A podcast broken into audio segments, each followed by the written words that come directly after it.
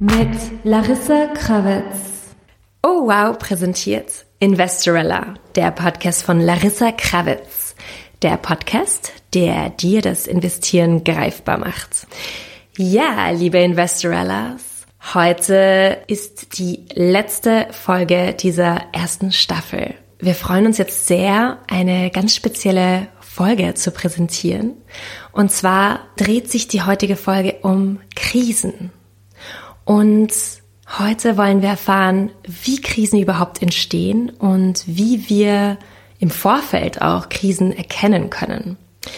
Ja, Larissa, viele kennen sich vielleicht auch nicht wirklich aus, wie überhaupt Krisen entstehen. Kannst du das mal ein bisschen erklären?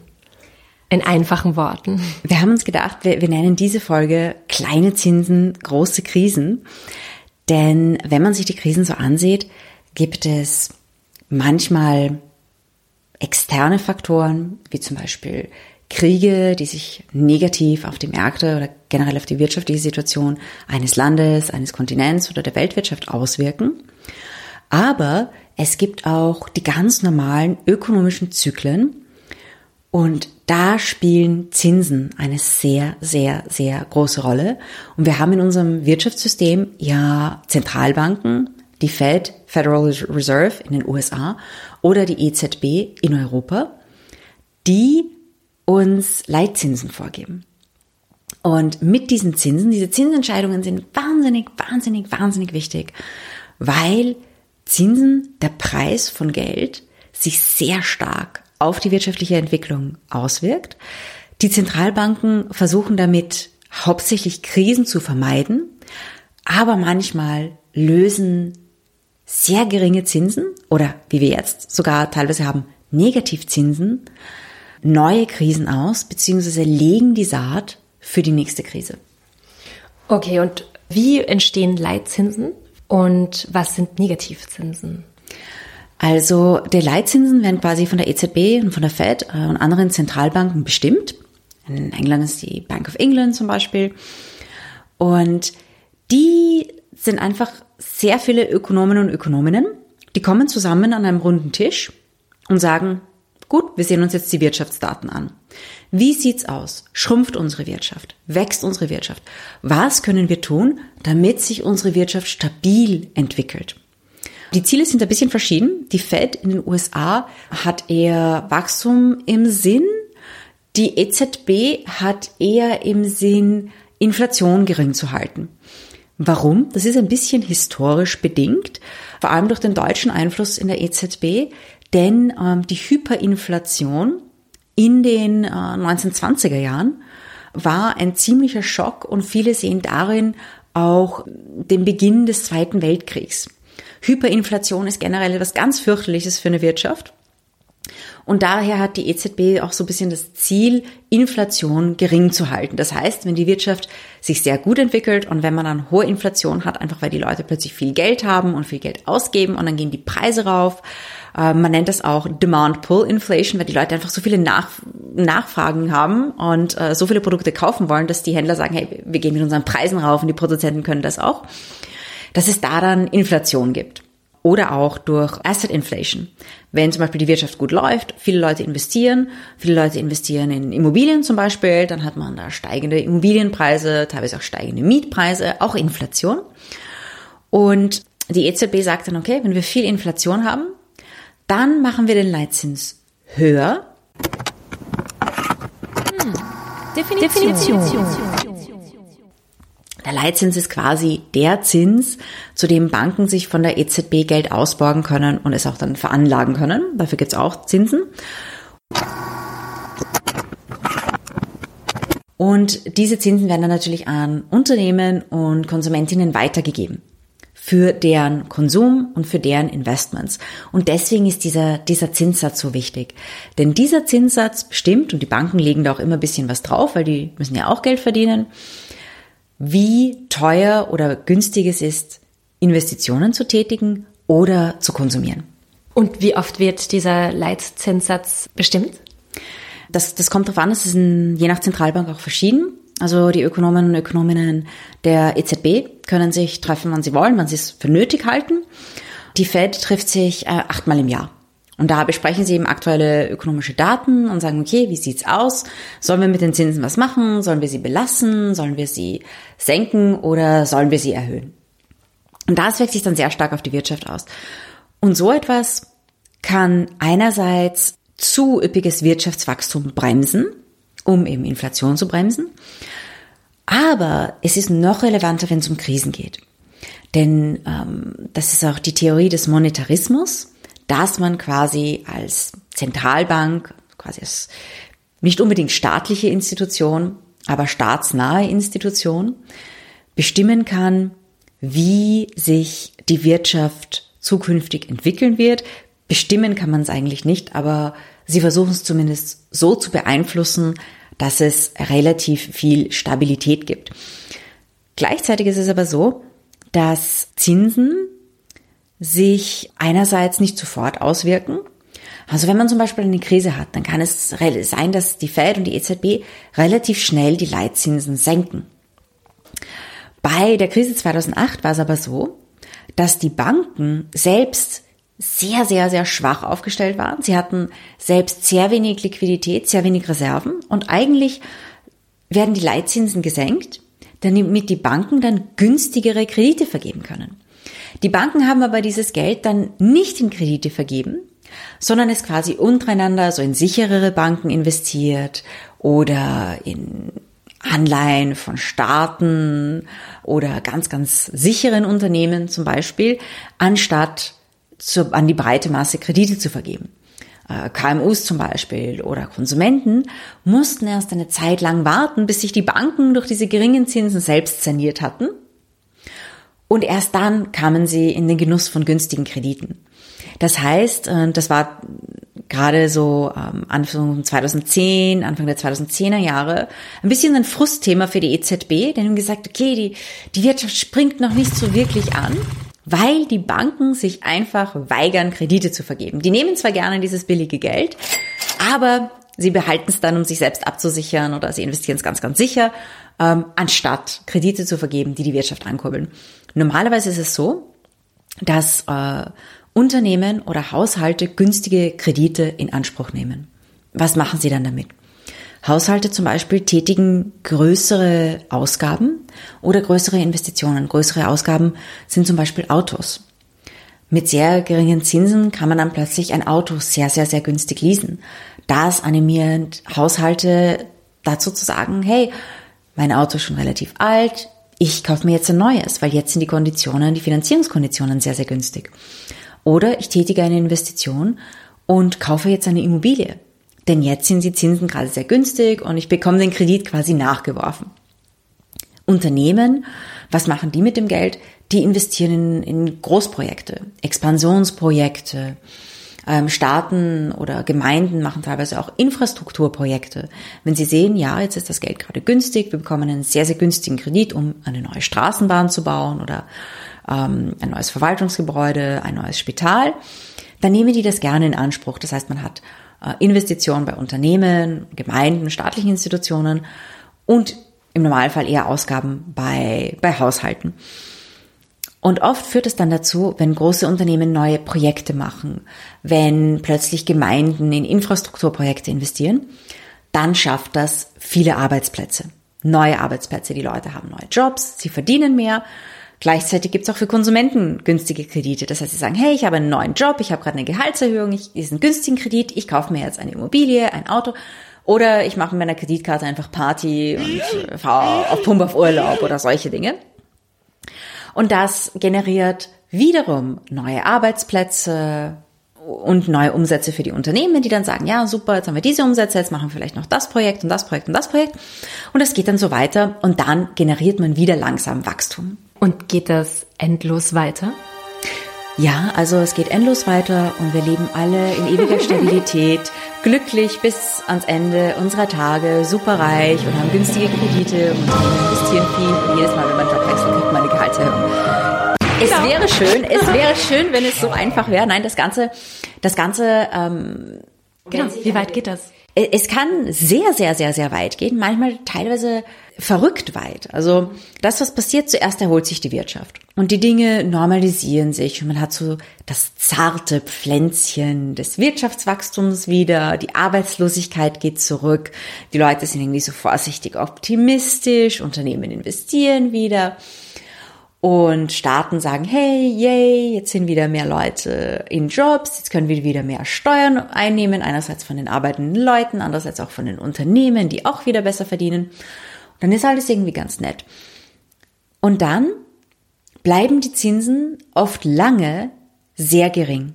Das kann verschiedenste Gründe haben. Das kann zum Beispiel Gründe haben, ähm, in der EU sieht man das, ähm, dass es regional unterschiedliche Entwicklungen gibt. Das heißt, man hat zum Beispiel ein Land, da hat sich die Wirtschaft gut erholt und da gibt es jetzt plötzlich Inflation. Und dann hat man ein anderes Land, wo sich die Wirtschaft nicht sehr gut entwickelt, trotz niedriger Zinsen. Das kann strukturelle Gründe haben. Und dann sagt sich die EZB, oh je. Also, wenn wir jetzt die Zinsen niedrig belassen, dann haben wir in diesen Ländern eventuell eine starke Inflation. Eventuell kommt es dann zu Asset Inflation, weil die Leute bekommen alle das günstige Geld man kann sich nicht äh, andauernd ein neues Auto kaufen. Das machen die meisten Leute nicht. Das ist relativ unlogisch. Das heißt, die Leute investieren dann zum Beispiel mehr in Immobilien. Sie wollen dieses günstige Geld irgendwo anlegen. Und dann steigen die Immobilienpreise relativ stark. Oder die Menschen legen das günstige Geld an der Börse an und plötzlich steigen die Kurse mehr und mehr und mehr und mehr und mehr. Und dann kann man sagen, naja, teilweise ist das von den Fundamentaldaten der Unternehmen ja gar nicht nachvollziehbar, wie stark die Kurse gestiegen sind. Solche Situationen gibt's auch. Und gleichzeitig hat man dann andere Länder, da springt die Wirtschaft nicht so an. Und dann sagt die EZB, okay, wir können den Leitzins aber nicht erhöhen, weil wenn diese Länder ähm, gerade zum Beispiel für ihre Staatsanleihen dann noch höhere Zinsen zahlen müssen, dann kommen die in budgetäre Schwierigkeiten. Das heißt, man hat, ähm, das gibt es nicht nur in der EU, also in den USA gibt es zum Beispiel auch regionale Unterschiede und äh, oder gewisse strukturelle Probleme, und dann sagt man, nee, da belassen wir die Zinsen halt doch niedrig. Und das kann dann problematisch werden, wenn viele Menschen günstige Kredite verwendet haben, um an den Märkten in, zu investieren. Und es wird insofern problematisch, als dass diese Investitions- und Konsumkurve einfach abflacht. Wie ich zuerst erwähnt habe, ja, man kauft sich vielleicht alle paar Jahre ein neues Auto, alle paar Jahre eine neue Immobilie, aber wenn man die mal hat, dann tätigt man einige Jahre keine Investition. Als Gemeinde baue ich ja auch nicht alle fünf Minuten eine neue Straßenbahn. Das mache ich einmal, dann habe ich meine Straßenbahn und dann da ist es wieder okay für einige Jahrzehnte zum Beispiel. Das heißt, das Ganze flacht wieder ein bisschen ab. Und gerade wenn viele Leute ihr Geld an den Märkten investiert haben, dann kann es einfach zu Crashes kommen, weil die Leute relativ kurzfristig aufhören an den Märkten zu investieren. Zum Beispiel, weil sich die Prognosen verschlechtern. Das sieht man gerade bei Industrieunternehmen sehr gut. Die publizieren auch immer ihre Auftragsbücher. Was sind Auftragsbücher? Hm. Bei manchen Konzernen, da hat man sowas wie ein Auftragsbuch nicht. Also die sagen einfach, wir haben so und so viel Shampooflaschen verkauft oder so und so viel Medikamente. Industrieunternehmen, gerade so in Bereichen wie Maschinenbau, die haben aber sehr wohl ein Auftragsbuch, denn ein Set von Zügen und Straßenbahnen, das verkauft man nicht einfach so. Das sind Großaufträge, die werden lange verhandelt, über Jahre hinweg. Das sind nämlich oft mehrjährige Projekte und dann sieht man schon, dann wird so ein Vertrag ausverhandelt und dann weiß man, ja, wenn wir über die nächsten drei Jahre 60, 70, 80 Millionen damit verdienen, und das ist ein Auftrag, der über mehrere Jahre abgewickelt wird und der kommt dann ins Auftragsbuch. Und das ist ganz interessant für Ökonomen. Das wird natürlich auch volkswirtschaftlich, sieht man sich das auch an. Und da sieht man, ja, es kommen viele neue Aufträge oder die Aufträge gehen wieder Schritt für Schritt zurück. Und da sagt man, okay, die Industrie- und Maschinenbauunternehmen ähm, haben jetzt weniger Aufträge. Das heißt, die anderen Unternehmen haben aufgehört zu investieren. Wenn sie aufgehört haben zu investieren, also ihr Investitionspensum mal für diese Perioden äh, erfüllt haben, dann heißt das wohl auch, dass in Zukunft werden sie weniger investieren. Das heißt, in Zukunft werden sie wohl weniger neue Leute einstellen. Es könnte sein, dass die Arbeitslosigkeit wieder ansteigt. Die Unternehmen bereiten sich darauf vor, vielleicht auch weniger zu verkaufen, dass ihre Umsätze nicht steigen. Das überträgt sich dann auch auf die Haushalte. Wenn Sie sehen, ja, also mein Unternehmen hat jetzt nicht wirklich viel neue Projekte, dann denken sich Mitarbeiter, okay, hm, da habe ich ein gewisses Risiko, meinen Job zu verlieren. Denn es gibt kaum neue Projekte. Wenn es kaum neue Projekte gibt, dann gibt es höchstwahrscheinlich bald wieder Kürzungsprogramme. Dann sagen sich die Haushalte auch, hm, ich wollte mir zwar jetzt mein drittes Auto kaufen oder vielleicht ein Boot oder ein Motorrad, aber wenn ich jetzt meinen Job verliere und auch wenn die Zinsen günstig sind, nehme ich mir doch keinen Kredit dafür. Und so schwächt sich das Wachstum in einem Wirtschaftszyklus wieder ab. Und dann gibt es einen Unterschied, das nennt man dann uh, Soft Landing oder Hard Landing. Und es kann sein, dass zum Beispiel das Wachstum leicht zurückgeht, man die Zinsen wieder ein bisschen senkt, dann springt es wieder leicht an. Oder es kann ein Crash passieren. So ein Hard Landing. Bam. Plötzlich gibt es einen Crash an den Märkten, die Kurse gehen rasant zurück, äh, Leute verlieren ihre Jobs, Unternehmen sagen, oh Gott, ja, jetzt kommt die Megakrise, jetzt stoppe ich alle Projekte und ich schmeiße viele Mitarbeiter raus, weil niemand wird mir was abkaufen. Und dann beginnt die gleiche Spirale, die wir zuerst hatten dass Unternehmen günstige Kredite nehmen, Projekte machen, Leute einstellen, die Leute haben höhere Gehälter, die Leute geben mehr aus. Da startet dann eine Abwärtsspirale. Das heißt, die Leute, es werden ein paar Unternehmen, machen weniger Projekte, ein paar Leute werden entlassen. Dann haben alle plötzlich Angst, ihren Job zu verlieren oder viele Leute haben Angst, ihren Job zu verlieren. Dann hören die Haushalte auf zu konsumieren. Preise an den Märkten sind gefallen. Alle, die jetzt günstiges Geld an den Märkten investiert haben, sei es Immobilienmärkte oder Aktienmärkte, die gehen dann aus den Märkten rasant raus, weil sie sagen, okay, jetzt werden die Märkte fallen, ich muss da so schnell wie möglich mein Geld rausziehen. Dann machen das alle und dann bam, hat man einen Kursrutsch von 20, 30 Prozent. Und manchmal kommen eben auch externe strukturelle Faktoren dazu. Wie zum Beispiel die Krise 2008, wo im Prinzip dieses ganze Thema der Subprime Loans und vor allem der äh, CDOs Collateralized Debt Obligations und der Toxic, Toxic Assets kam Kannst du das noch genauer erklären?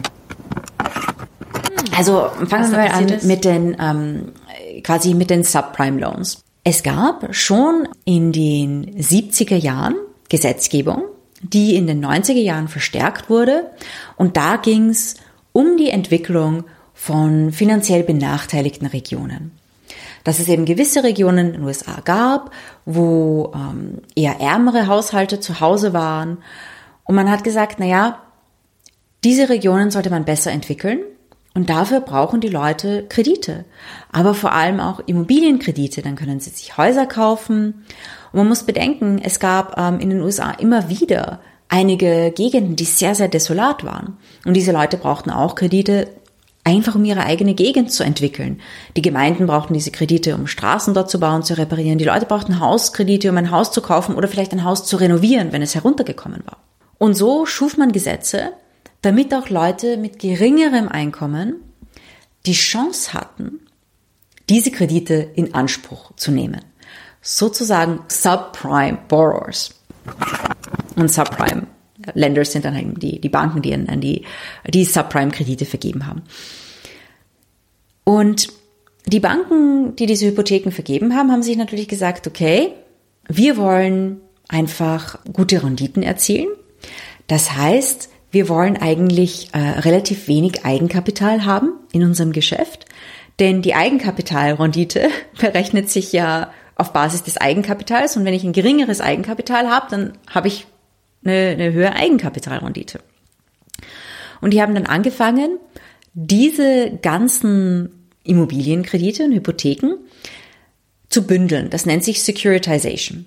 Das heißt, Sie geben jetzt hunderte Immobilienkredite von hunderten Leuten, die sich Häuser genommen haben, zusammen und basteln daraus eine Anleihe.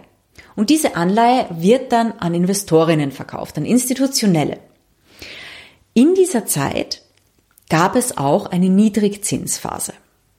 Das heißt, institutionelle Anlegerinnen und Anleger haben sich gesagt, uh, ich bin auf der Jagd nach Renditen. Wo finde ich die? Hm, Staatsanleihen, die Zinsen sind niedrig. Börse relativ risikoreich. Aber ich brauchte auch ein paar Prozent mehr. Wo finde ich das? Uh, ein schönes neues Produkt. Lauter gebündelte Hypotheken, guter Zinssatz und alles, gutes Rating auch. Und ähm, Die Ratingagenturen kamen da sehr, sehr stark in Kritik, denn es gab einfach Leute, die gesagt haben, okay, da haben wir so ein paar Hypotheken, die sind eher so ein bisschen schlechter, bisschen besser, aber die werden ja niemals alle gleichzeitig pleite gehen. Das heißt, in dieser ganzen Gruppe von Hypotheken wird sich das Risiko dann wiederum ausgleichen und da hast du so, so, so eine relativ sichere Anleihe, teilweise mit einem echt guten Rating. Das heißt, auch Banken, die eigentlich auf Sicherheit bedacht waren, haben diese Anleihe gesehen, haben ähm, dieses Rating gesehen und haben sich gedacht, huh, nett, so viel Zinsen, so ein Rating, diese Anleihe nehme ich mir doch glatt.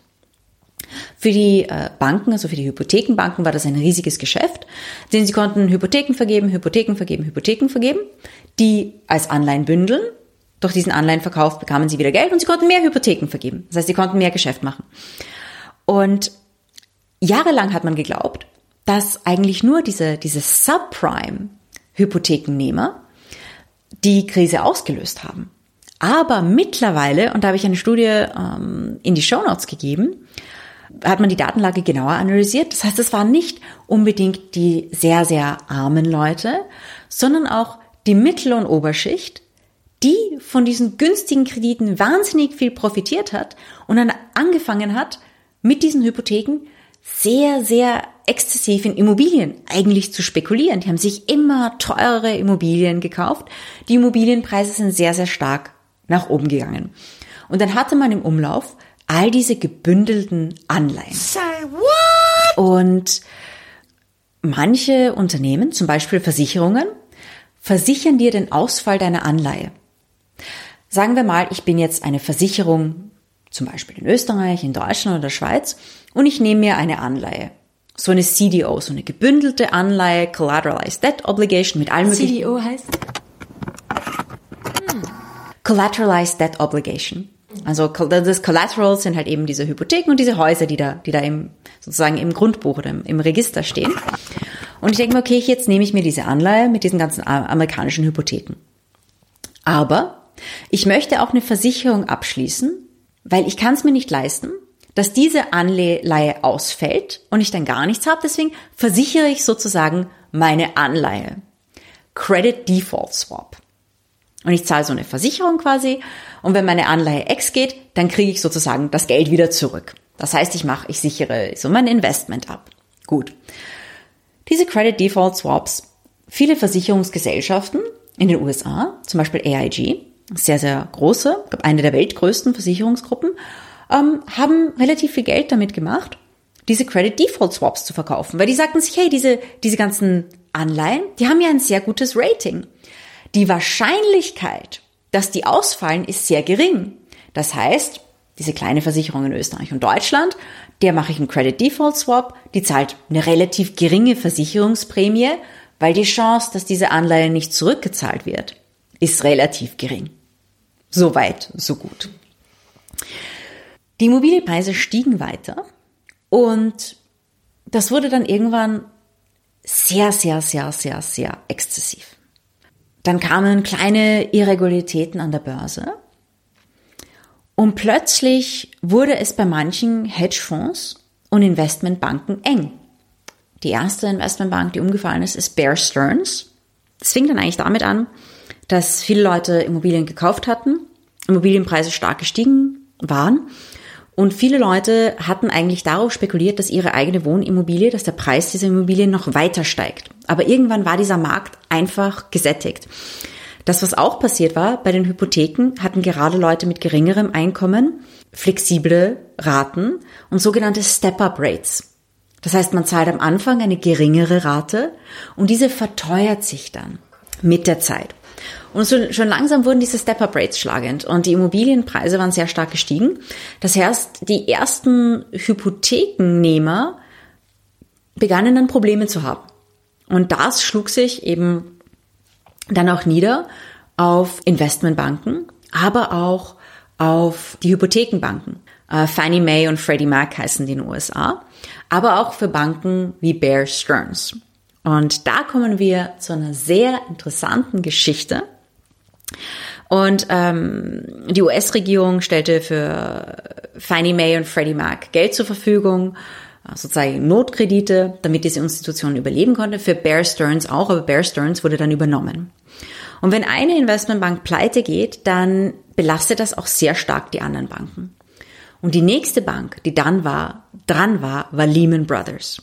Und das, was in einer solchen Situation passiert, ist, alle Bankenchefs und Chefinnen werden eingeladen ins US Treasury und setzen sich an einen runden Tisch. Und dann sagt das, das US Treasury, okay, wir haben hier diese eine notleidende Bank. Wärt ihr bereit, diese Bank zu retten? Dass ihr alle zusammenzahlt, um diese Bank zu retten? Denn wenn die Bank X geht, ist es für die ganze Bankenwirtschaft schlecht und, und ihr habt dann natürlich auch Verluste. Und bei Bear Stearns hatten die anderen Banken auch gesagt, ja, okay, dann zahlen wir auch mit. Aber als Lehman Brothers am Tisch war, habe ich das sehr, sehr genau verfolgt. Und die anderen Banken sagten Nein. Es gibt dazu eine sehr alte Geschichte, die circa zehn Jahre zurücklag und die meisten Leute in den Medien hatten das eigentlich vergessen.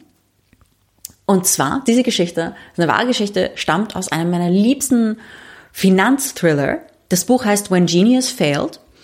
Und da ging es um den erfolgreichsten Hedgefonds der 90er Jahre, LTCM, Long Term Capital Management.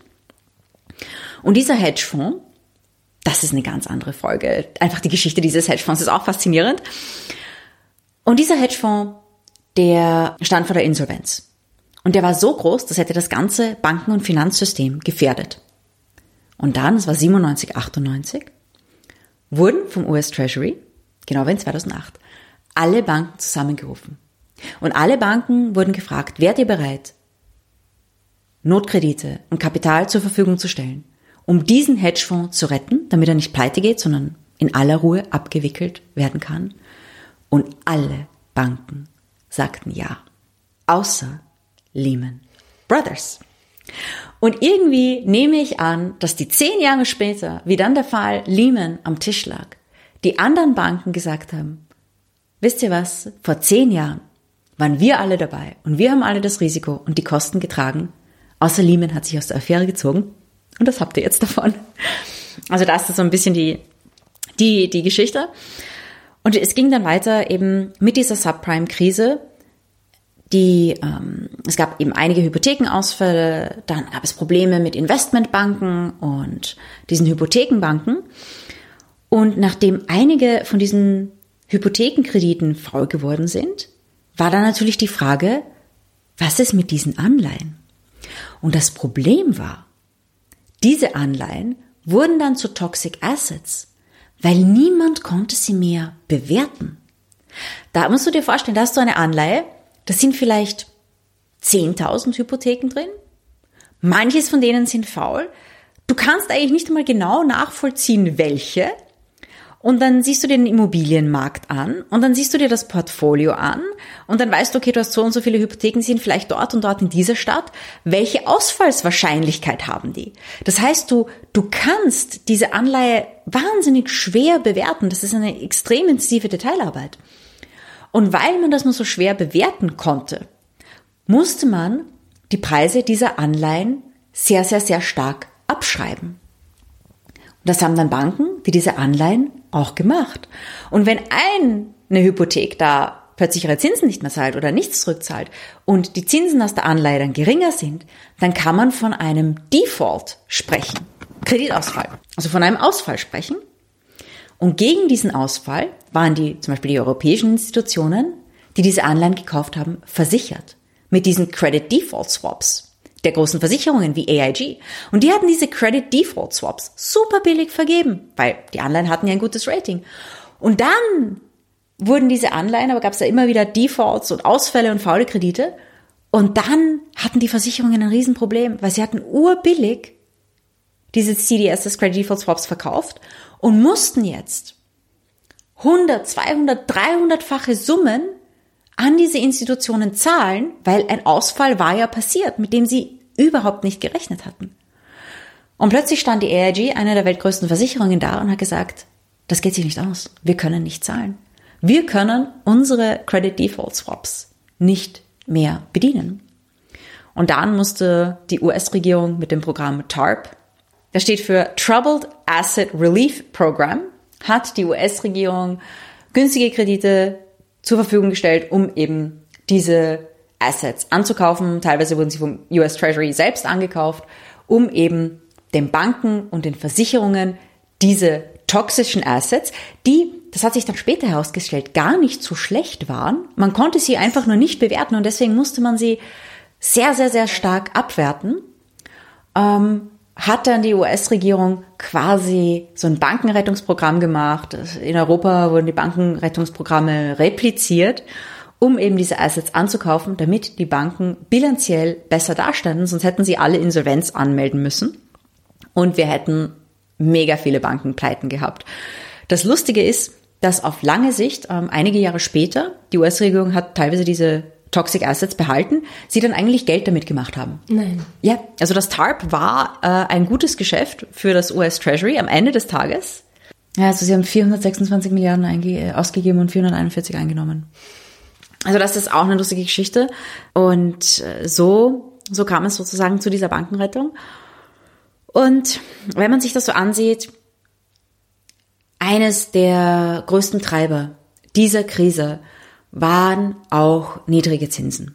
Einfach niedrige Zinsen, die dazu geführt haben, dass einfach Banken sehr, sehr exzessive Kredite vergeben haben. Die Leute haben angefangen, sehr stark in Immobilien zu spekulieren. Die Werte sind sehr stark gestiegen. Es hat sich einfach eine Immobilienblase entwickelt in dieser Zeit. Und diese ist dann geplatzt und das hat sich, das hat eben so einen Rattenschwanz durch das Finanzsystem gezogen, vor allem auch, weil es diese neuartigen Anleihen gab, die schwer zu bewerten waren und, und vor allem die Versicherungen haben diese Risiken dieser Anleihen stark unterbewertet und diese Risiken wurden schlagend und haben die Versicherungsunternehmen fast umgeworfen. Und zurück zur Gegenwart. Was ist jetzt die heutige Problematik? Weil du meintest, ähm, heutzutage gibt es ja auch Negativzinsen. Also Negativzinsen sind generell sehr problematisch. Sie sollten nämlich eigentlich nicht existieren. Ähm, noch vor 10, 15 Jahren hat man gesagt, ja, Negativzinsen sind theoretisch möglich. Praktisch existieren sie nicht, denn es kann ja nicht weniger als Nullzinsen sein. Und es kann schon sein, dass sie vorkommen, aber wenn dann nur ganz kurzfristig irgendwie am Markt oder so, weil es eine Anomalie gibt. Aber was heißt genau Negativzinsen?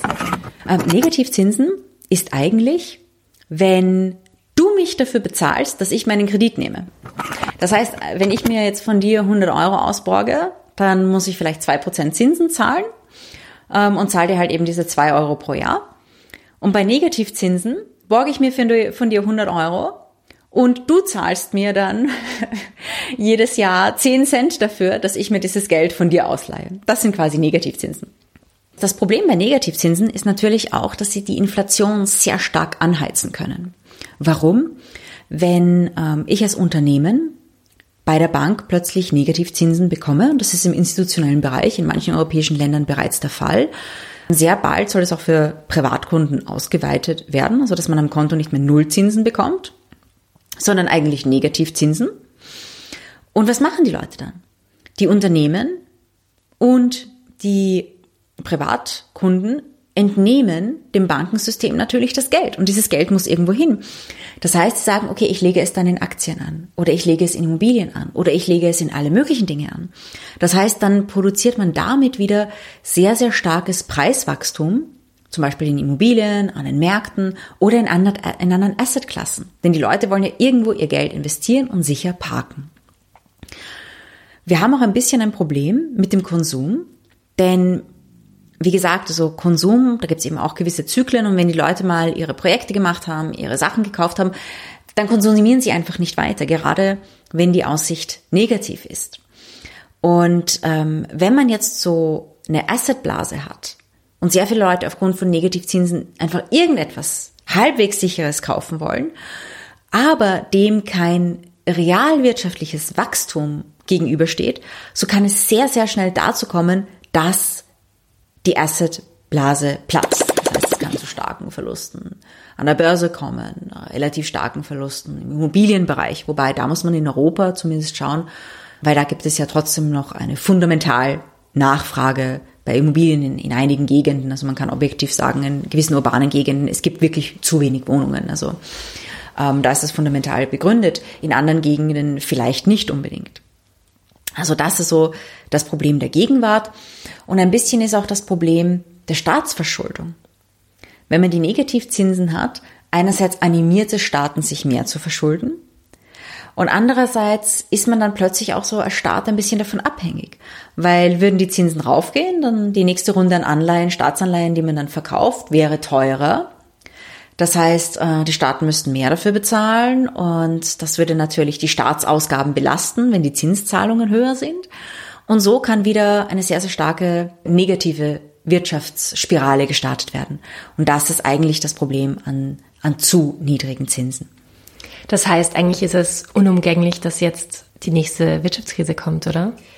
Es ist eine schwierige Situation, denn eigentlich, viele sagen, die Zinsen hätten schon steigen sollen.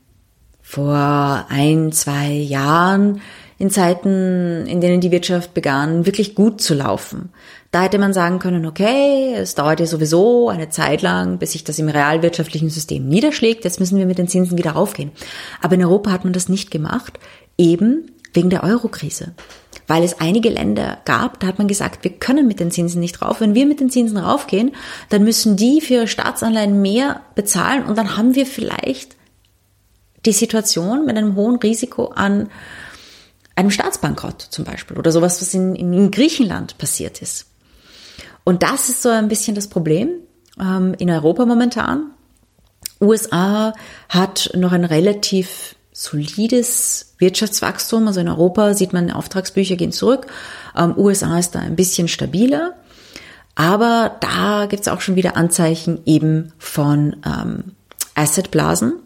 Und die USA hat ein ganz anderes Problem.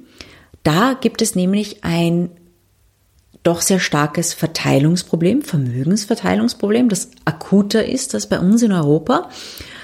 Und es heißt oft, ja, seit 2008, seit der letzten Krise, kamen die Jobs, die in der Krise verloren wurden, wieder dazu. Das Problem ist jedoch, dass es sich hierbei nicht unbedingt um qualitative, hochwertige Jobs handelt. Das heißt, hier handelt es sich um viele Teilzeitjobs, viele Jobs, bei denen Leute nicht sozialversichert sind, zum Beispiel. Das heißt, ja, die Leute haben Jobs, aber die Leute verdienen nicht wirklich viel. Und das ist für Unternehmen natürlich auch ein Problem, weil wenn die Leute nicht verdienen, dann konsumieren sie natürlich auch relativ wenig.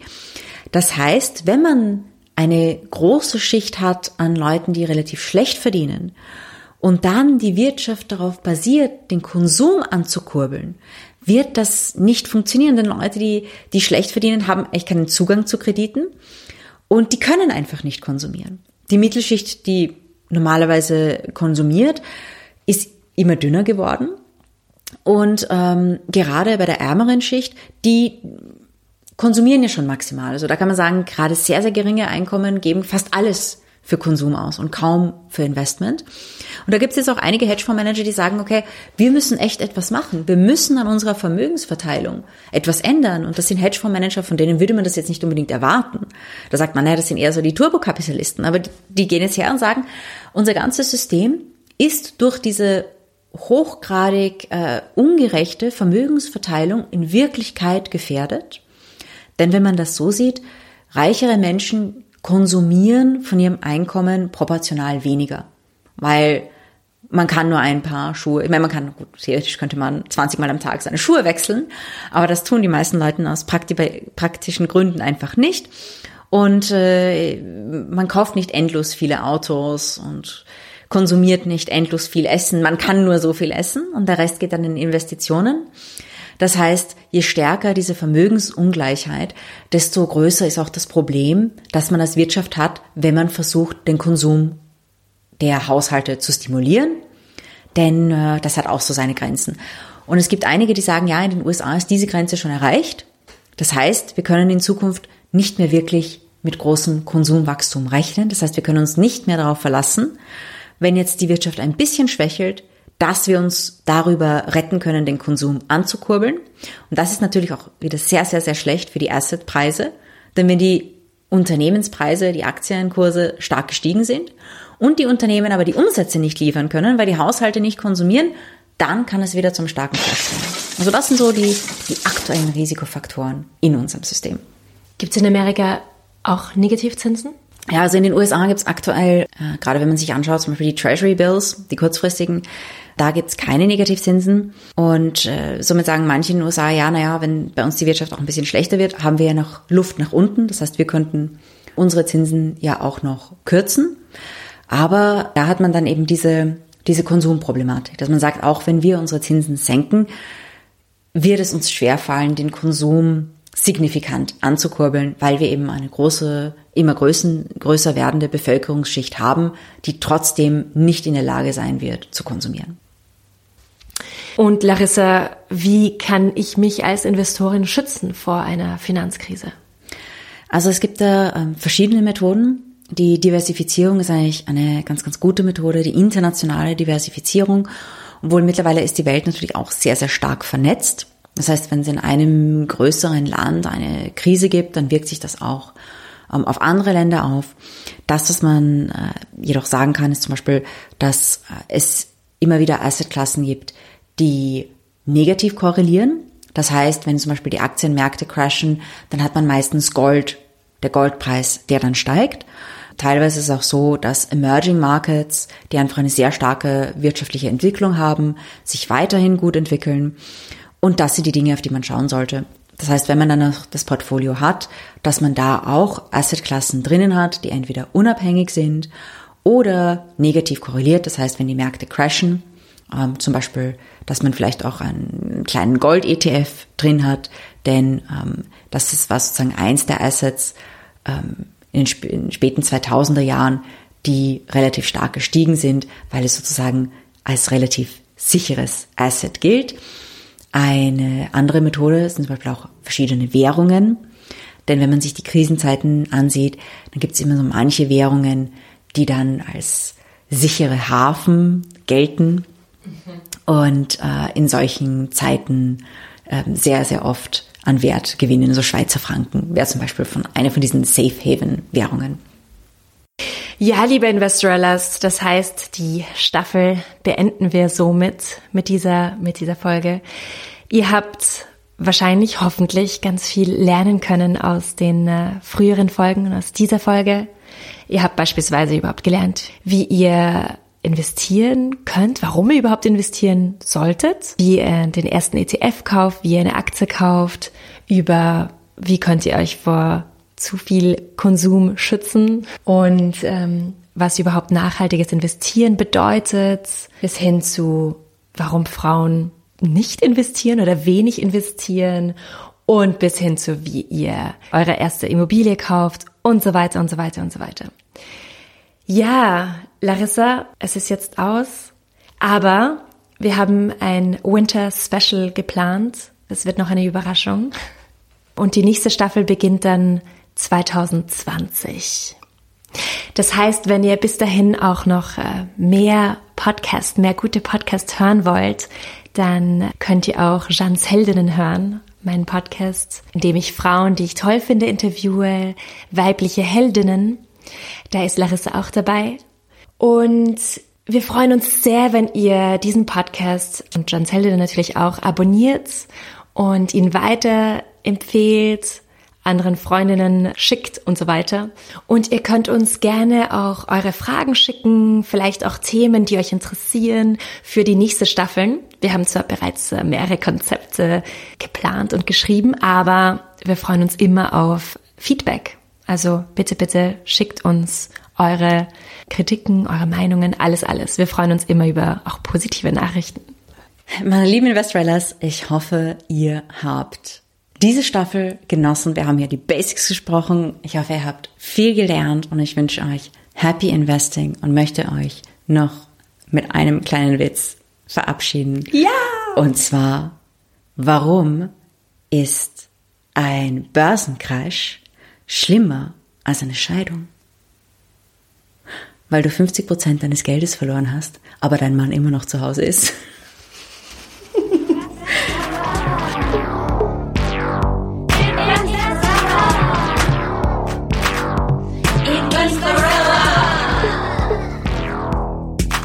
Mit Larissa Krawitz. Dieser Podcast wurde präsentiert von Oh, wow.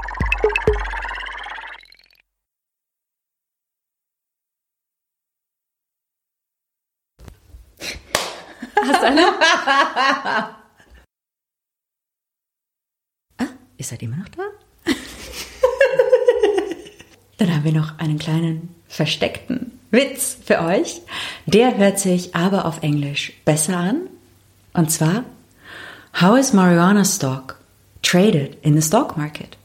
You buy high and you sell higher. Und dann gibt es noch einen niedlichen Witz für euch. Den kann man auch Kindern erzählen. Der ist absolut jugendfrei. Geht auch auf Englisch besser. I was feeling very lonely one day, so I bought some stocks. It's nice to have a bit of company. Ooh, your mama is so fat. When she skips a meal, the stock market crashes. Das war Fettshaming, das ist auch fies. Das darf man. Okay, wir lassen es bei dem einen Witz. Wir lassen es bei dem einen Witz schon schaffen.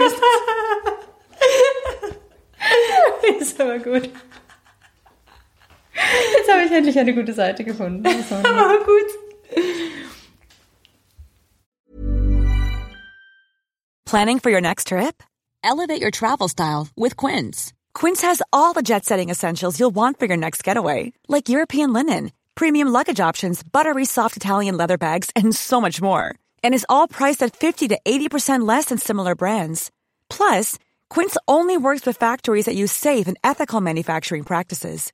Pack your bags with high-quality essentials you'll be wearing for vacations to come with Quince. Go to quince.com slash pack for free shipping and 365-day returns.